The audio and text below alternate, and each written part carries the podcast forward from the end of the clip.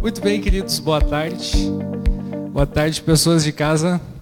Muito bom poder estar com vocês nesse momento, uh, conduzindo a reflexão em torno do tema principal da temática desse congresso. Curte, comenta, compartilha e salva. É, quando a gente já olha para a temática, olha para as imagens do slide, a gente já é diretamente, a, a nossa mente já nos leva até as redes sociais, principalmente o Instagram, que é a rede social mais utilizada de todas. E, obviamente que o Congresso também está inspirado dentro ou a partir dessa rede social, mas a gente vai falar de forma geral sobre a internet e uh, tentar refletir um pouquinho, um pouquinho a respeito da importância da internet na nossa vida no tempo de pandemia e como a gente, como, como cristão, pode utilizar, nós como cristãos podemos utilizar as redes sociais e a internet de forma geral. E para começar esse momento de conversa com vocês, de estudo, eu quero fazer algumas perguntinhas marotas. E a, a primeira delas é essa aqui, bem ampla, né? O que, que vocês buscam na internet? O que você busca na internet?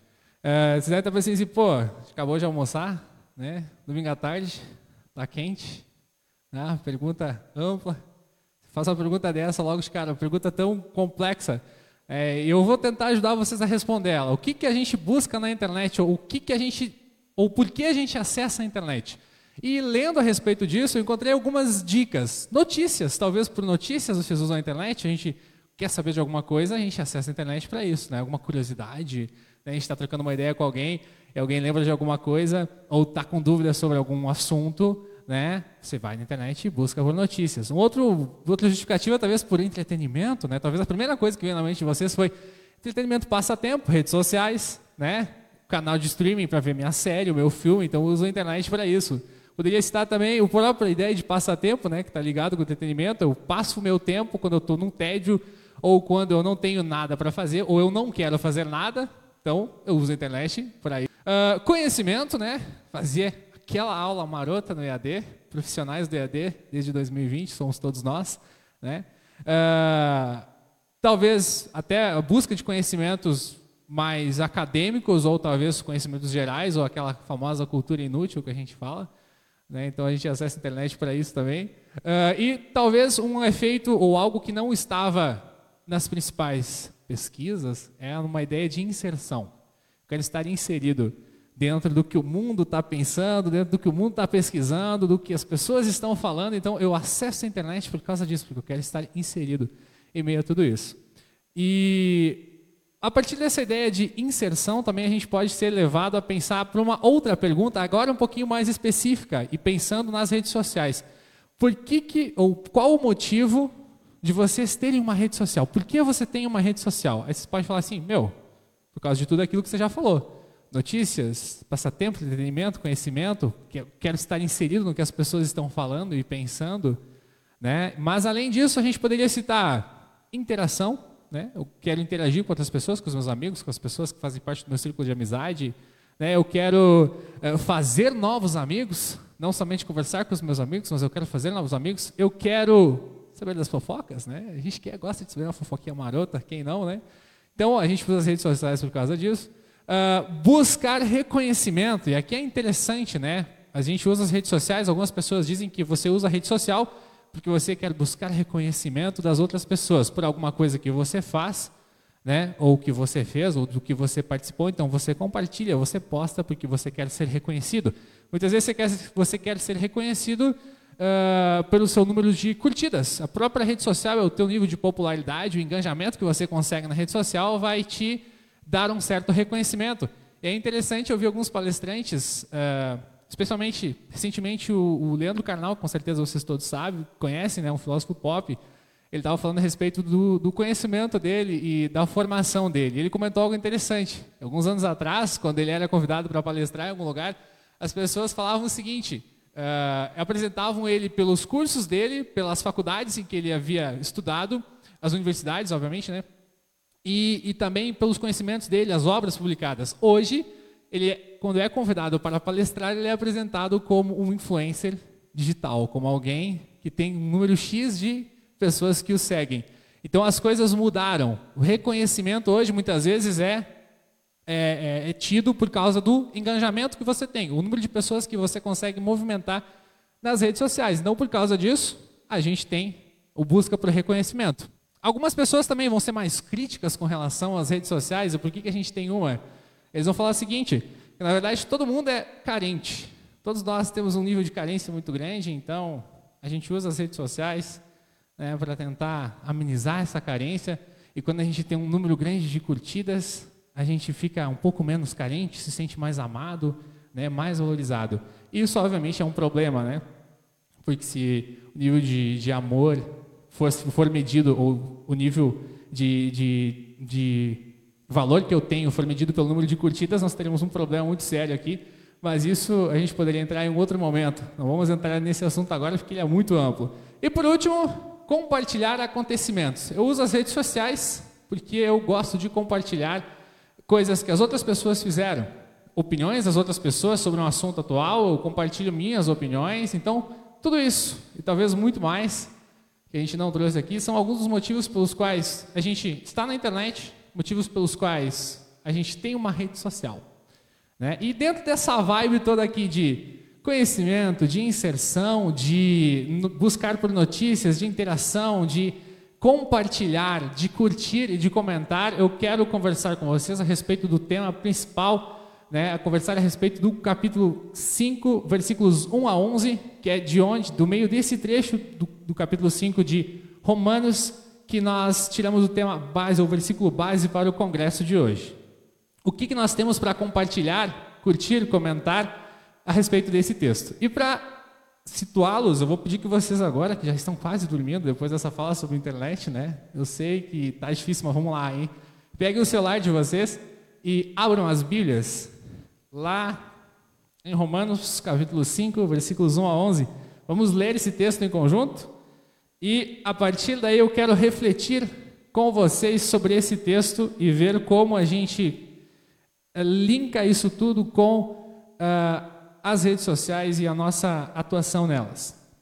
Está escrito assim: Agora que fomos aceitos por Deus, pela nossa fé nele, temos paz com ele por meio do nosso Senhor Jesus Cristo. Foi Cristo quem nos deu, por meio da nossa fé, essa vida na graça de Deus. E agora continuamos firmes nessa graça e nos alegramos na esperança de participar da glória de Deus. E também nos alegramos nos sofrimentos, pois sabemos que os sofrimentos produzem a paciência a paciência traz a aprovação de Deus e essa aprovação cria esperança. Essa esperança não nos deixa decepcionados, pois Deus derramou o seu amor no nosso coração por meio do Espírito Santo que ele nos deu. De fato, quando não tínhamos força espiritual, Cristo morreu pelos maus, no tempo escolhido por Deus. Dificilmente alguém aceitaria morrer por uma pessoa que obedece às leis. Pode ser que alguém tenha coragem para morrer por uma pessoa boa, mas Deus nos mostrou o quanto nos ama Cristo morreu por nós quando ainda vivíamos no pecado. E agora que fomos aceitos por Deus, por meio da morte de Cristo na cruz, é mais certo ainda que ficaremos livres por meio dele do castigo de Deus. Nós éramos inimigos de Deus, mas ele nos tornou seus amigos por meio da morte do seu filho. E agora que somos amigos de Deus, é mais certo ainda que seremos salvos pela vida de Cristo. E não somente isso, mas também nós nos alegramos por causa daquilo que Deus fez por meio do nosso Senhor Jesus Cristo, que agora nos tornou amigos de Deus. Então, esse é o trecho ou que contextualiza o versículo tema do nosso congresso, que é Romanos 5, 10. Mas para que a gente possa entender isso aqui um pouquinho melhor, vamos voltar um pouco no tempo, né? vamos voltar um pouco na carta de Paulo. Eu quero passar rapidamente desde o contexto da carta até o capítulo 5, eu prometo que vai ser rápido, e para que a gente possa compreender um pouquinho mais o que, que o apóstolo Paulo quis dizer sobre isso. E aí a gente olha para a igreja de Roma, a gente começa a estudar essa parte pensando na igreja de Roma. Como é que a igreja de Roma era formada?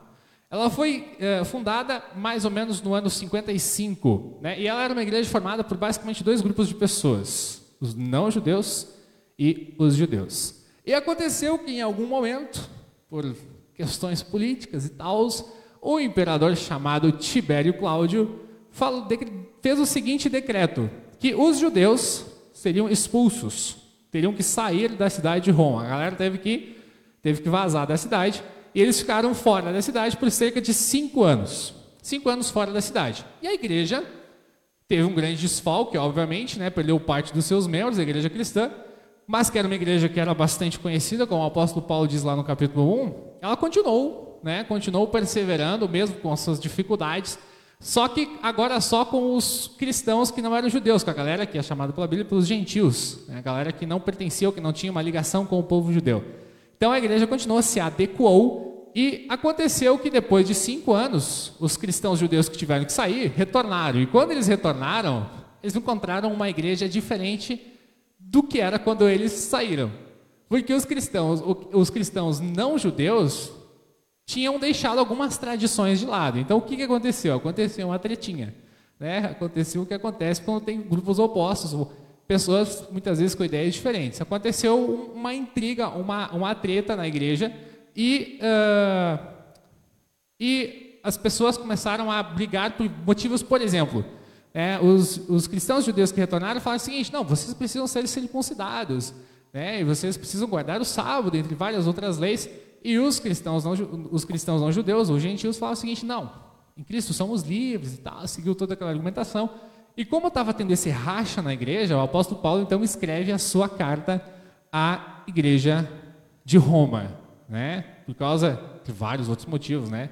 É, esse era um dos principais motivos. Ele escreve então a sua carta para a igreja de Roma. Por que, que ele escreveu essa carta? Porque ele queria que os cristãos de Roma se tornassem novamente unidos, que a igreja fosse unida, para que ela continuasse firme, porque se a igreja de Roma não estivesse unida, firme na fé em Jesus, o apóstolo Paulo teria dificuldades em continuar com a sua principal missão. Qual era a principal missão do apóstolo Paulo? Exatamente chegar até a Espanha.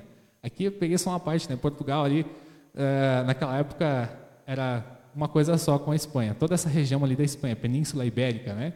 Muito bem, esse era o grande, o grande, desejo do apóstolo Paulo, chegar até lá. E para que ele conseguisse fazer isso, a igreja de Roma teria que servir de base para que a sua atividade missionária fosse levada adiante. Né? Naquela época, o apóstolo Paulo enxergava essa região ali como os confins da terra, né? como se fosse ó, o fim do mundo. Aqui termina, até aqui é, o nosso, é a nossa missão, nós temos que chegar até lá. Só que a gente só vai chegar se a igreja de Roma estiver unida. E como eles tinham brigado, o apóstolo Paulo tem que tentar reatar essa, essa galera que tinha brigado. Então ele escreve a carta aos Romanos. E essa carta, nos primeiros capítulos, vai ter vários assuntos muito importantes, mas ela, ele, o apóstolo Paulo vai começar dizendo o seguinte: que ele era um apóstolo de Jesus, um apóstolo do Evangelho. Que evangelho era esse? Evangelho, eh, a boa notícia da salvação por meio da fé em Jesus. Que Jesus, aquele Jesus que morreu e que ressuscitou. O apóstolo Paulo era aquele que é, era um apóstolo enviado por esse, esse, esse Jesus, por esse Senhor, por esse Deus.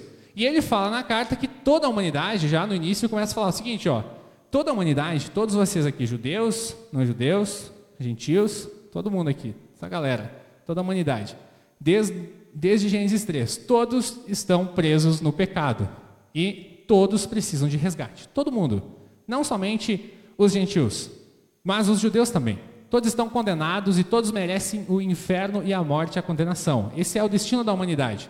A humanidade, desde a queda em pecado, mergulha num mar de idolatria, de afastamento de Deus, né, de revolta natural, e por isso, e por isso o apóstolo Paulo já começa colocando todos no mesmo lugar, todos no mesmo balaio. Todos vocês aqui, ó, são pecadores. Em seguida ele vai falar o seguinte, que o resgate não aconteceria por causa das leis da Torá, porque ao que parece os cristãos judeus né, os cristãos judeus acreditavam que porque eles eram, tinham a descendência judaica, ou estavam ligados à descendência judaica, eles teriam uma certa vantagem, né, ou ao observarem as leis, eles, eles conseguiriam ou teriam a graça de Deus. O apóstolo Paulo fala o seguinte: não, o resgate que é proporcionado por Deus por meio de Jesus, vocês não, não conseguem de outra forma, não é observando as leis que isso vai, que vocês terão a graça de Deus. Não vai acontecer dessa forma. Ele vai falar também que a justiça de Deus resgatou o mundo por meio de Jesus. É assim que Deus salva a humanidade. Deus reconcilia o mundo com Ele mesmo por meio de Jesus. Isso é muito louco. Né? Uma coisa que acontece lá na Trindade. Deus Pai que reconcilia o mundo com Ele mesmo, enviando Deus Filho para a terra morrer em favor dos nossos pecados. Então Deus resolve o problema dele com Ele mesmo por meio de Jesus. Certo? O problema dele com a gente por meio de Jesus. E aí, no capítulo 4 de Romanos, a gente tem um exemplo de, da justificação pela fé. O apóstolo Paulo vai falar o seguinte: né, que todos nós somos justificados pela fé, assim como Abraão também, também foi. Abraão recebeu a salvação, recebeu a graça de Deus porque ele creu em ele creu em Jesus. Ele creu em Jesus não, não na promessa da vinda de Jesus. Abraão creu na promessa de Deus de que da grande, da grande nação da qual Abraão seria pai, né, viria o Salvador. Essa foi a promessa e nessa promessa, porque ele criou nessa promessa, todos, todos, todos nós e ele também, ele foi salvo, né? E assim como ele foi salvo pela fé, todos nós também seremos. E assim a gente chega no capítulo 5 de Romanos. Depois de falar sobre tudo isso, até aqui a gente chega no capítulo 5 de Romanos, onde inicia da, da forma com que nós acabamos de ler. Justificados pela fé por meio de Jesus Cristo, temos o quê? Temos os frutos da justificação, os frutos de tudo isso. Quais são os frutos? Paz com Deus. Temos paz com Deus. Né? Deus não é mais o nosso inimigo, mas é nosso amigo, Ele está a nosso favor. Nós temos o que mais? Porque nós temos paz com Deus, nós temos agora alegria. Né? Nós temos uma alegria, uma alegria que se mostra presente e constante na nossa vida. Mesmo em meio às dificuldades, mesmo em meio às, aos sofrimentos da vida, quando os sofrimentos vêm e aparecem na nossa vida por causa do pecado, né, uh, nós permanecemos firmes na fé e essa perseverança conduz à paciência e essa paciência conduz a uma esperança. Né? A fé em Jesus nos traz paz, nos traz alegria e mesmo em meio às dificuldades da vida nos dá esperança de continuarmos unidos com Deus, de continuarmos firmes na fé com Ele. E aí, mais adiante, seguindo o versículo 6 e 7, é interessante o exemplo que o apóstolo Paulo dá para a gente entender um pouquinho essa questão dos frutos da justificação. Ele vai falar o seguinte: uma pessoa boa, ou não é tão difícil a gente pensar em alguém uh, que fosse morrer por alguém bom. O apóstolo Paulo vai dizer literalmente assim: ó, beleza, morrer por uma pessoa boa já é, é difícil isso acontecer. É difícil alguém morrer por alguém que é bom, né? É difícil isso acontecer. Mas, beleza, vamos dizer que isso realmente aconteça. Vamos dizer que alguém morre por alguém que é bom. Né? Agora pense no seguinte: Jesus morre por alguém que não é bom. Ele morre por, por pessoas como nós, por pecadores. Nós não temos nada de bom a oferecer. Imagine o seguinte: perceba o amor de Deus como ele é uma coisa complexa. Né? Morrer por alguém que é bom é difícil, mas acontece. Agora, Jesus morre por alguém que é pecador, por alguém que não tem nada a oferecer, por alguém que não tem nada de bom. E aí tem esse versículo aqui de Romanos 5,8 que é bacana. Mas Deus nos mostrou quanto nos ama. Cristo morreu por nós quando ainda vivíamos no pecado. Quando a gente não tinha nada de bom. Jesus ainda morre por cada um de nós. E aí, Romanos 5,10 é o versículo base da nossa reflexão. Nós éramos inimigos de Deus mas ele nos tornou seus amigos por meio da morte de seu filho.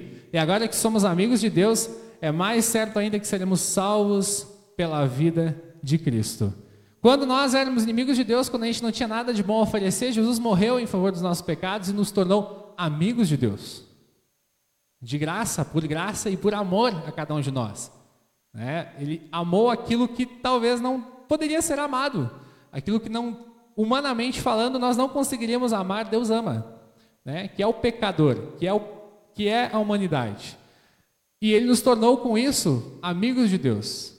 E se agora, nós, agora que nós já temos esse novo status, o novo status de amigos de Deus, é mais certo ainda que nós seremos salvos e que Ele está ao nosso favor, que Ele nos cuida, que Ele nos preserva, que Ele nos ama. Aí vocês vão falar assim: beleza, você falou tudo isso até agora. Né? Isso aí eu já sabia. Né? Agora você só lembrou isso aqui. Mas o que, que isso muda na minha vida? Qual é o impacto realmente disso na minha vida? Um novo status.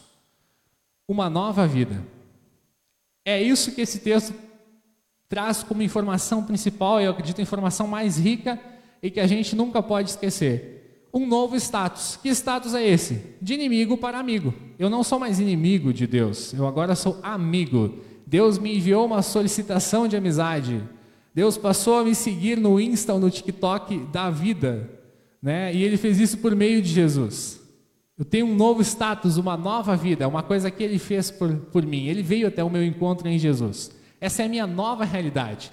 E como eu tenho uma nova realidade, eu tenho agora os frutos dessa nova realidade: paz, alegria. E sim, a vida tem dificuldades, a gente toda hora passa por dificuldades. E em meio a essas dificuldades eu tenho esperança. Esperança, qual esperança? Esperança de que agora que eu sou amigo de Jesus, Deus está amigo de Deus por meio de Jesus, Deus está a meu favor e vem ao meu encontro. O que mais? O que, isso mais, o que mais muda na minha vida? Eu tenho uma nova família agora. Que família é essa? Família da fé. A família das pessoas que são salvas e redimidas pelo sangue de Jesus. Essa é a minha nova realidade. Isso é o que mudou na minha vida. É, e aí eu pergunto para vocês: é ou não é motivo da gente curtir, comentar e compartilhar a respeito disso? Com certeza. Esse é o nosso papel aqui nesse mundo. Essa talvez seja a nossa é, é, a, é a missão que Jesus dá à sua igreja: curtir, comentar e compartilhar a respeito de tudo isso, desse novo status, dessa nova realidade, daquilo que Jesus fez por cada um de nós e ainda faz, da alegria, da paz e da esperança que a gente tem por causa de tudo isso. Curtir, comentar e compartilhar o quê? Curtir, comentar e compartilhar aquele que nos salva. Né? Aquele que nos salva. Aquele que nos salvou, que vinha ao nosso encontro e que nos ama. Esse é o nosso papel. Só nas redes sociais, talvez seria a próxima pergunta. Curtir, comentar e compartilhar só nas redes sociais, num perfil editado, né? Ou, ou ir um pouco além? Com certeza ir além. Curtir, comentar e compartilhar na vida prática não somente nas redes sociais. Você sabe que as redes sociais, as redes sociais têm uma grande crítica de que são uma, uma inclusive a fonte de, de, de ansiedade, de sofrimento de várias pessoas, porque de, de crises de baixa autoestima, porque ela traz uma vida perfeita, uma vida editada, uma vida fake. Mas a vida do cristão regenerado e resgatado por Jesus não pode ser uma vida editada numa rede social. Ela tem que ser uma vida verdadeira, né? Uma vida onde você curte, comenta e compartilha aquilo que Deus fez por você. Né? Isso acontece de forma é, natural, aproveitando as oportunidades que Deus coloca na tua vida, né? Falando com as pessoas que Deus faz cruzar os teus caminhos.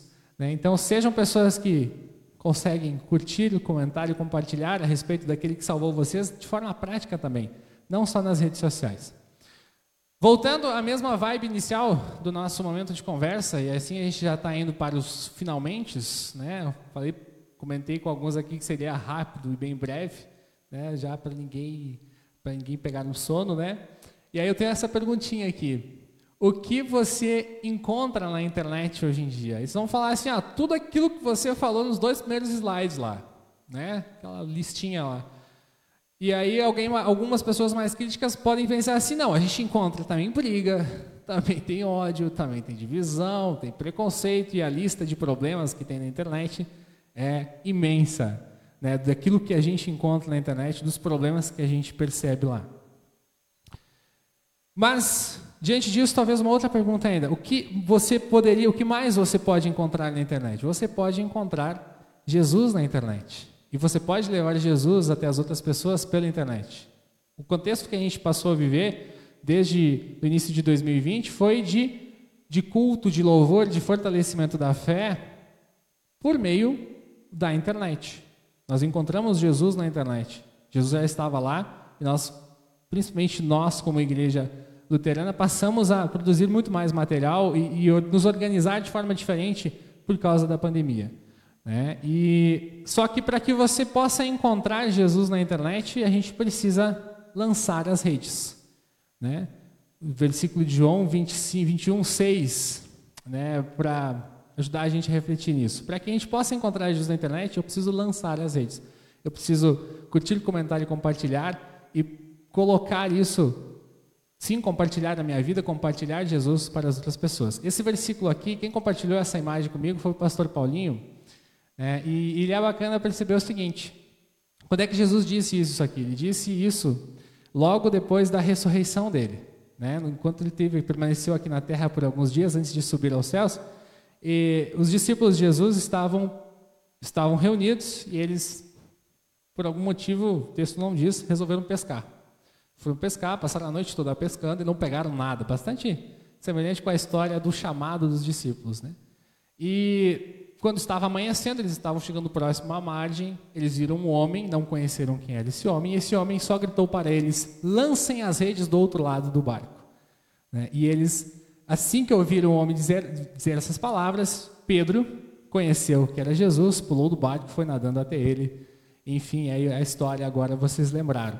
Então, esse é um pedido de Jesus que ele falou para os discípulos: lancem a rede do outro lado, vocês vão encontrar mais peixes. Obviamente, Jesus fala isso para que eles pudessem reconhecer Jesus, mas também pode ser um convite para cada um de nós. Lancem as redes e lancem as redes a palavra de Deus, lancem as redes a mensagem que Jesus tem a cada um de nós, lancem as redes aquilo que Jesus fez e ainda faz por todos vocês. Esse talvez seja, esse, talvez não, esse é o nosso chamado, esse é o nosso propósito enquanto filhos de Deus aqui. E é isso, queridos. Era isso de forma bem rápida e breve sobre esse assunto. Agradeço a, ao convite da juventude por ter me confiado é, essa fala.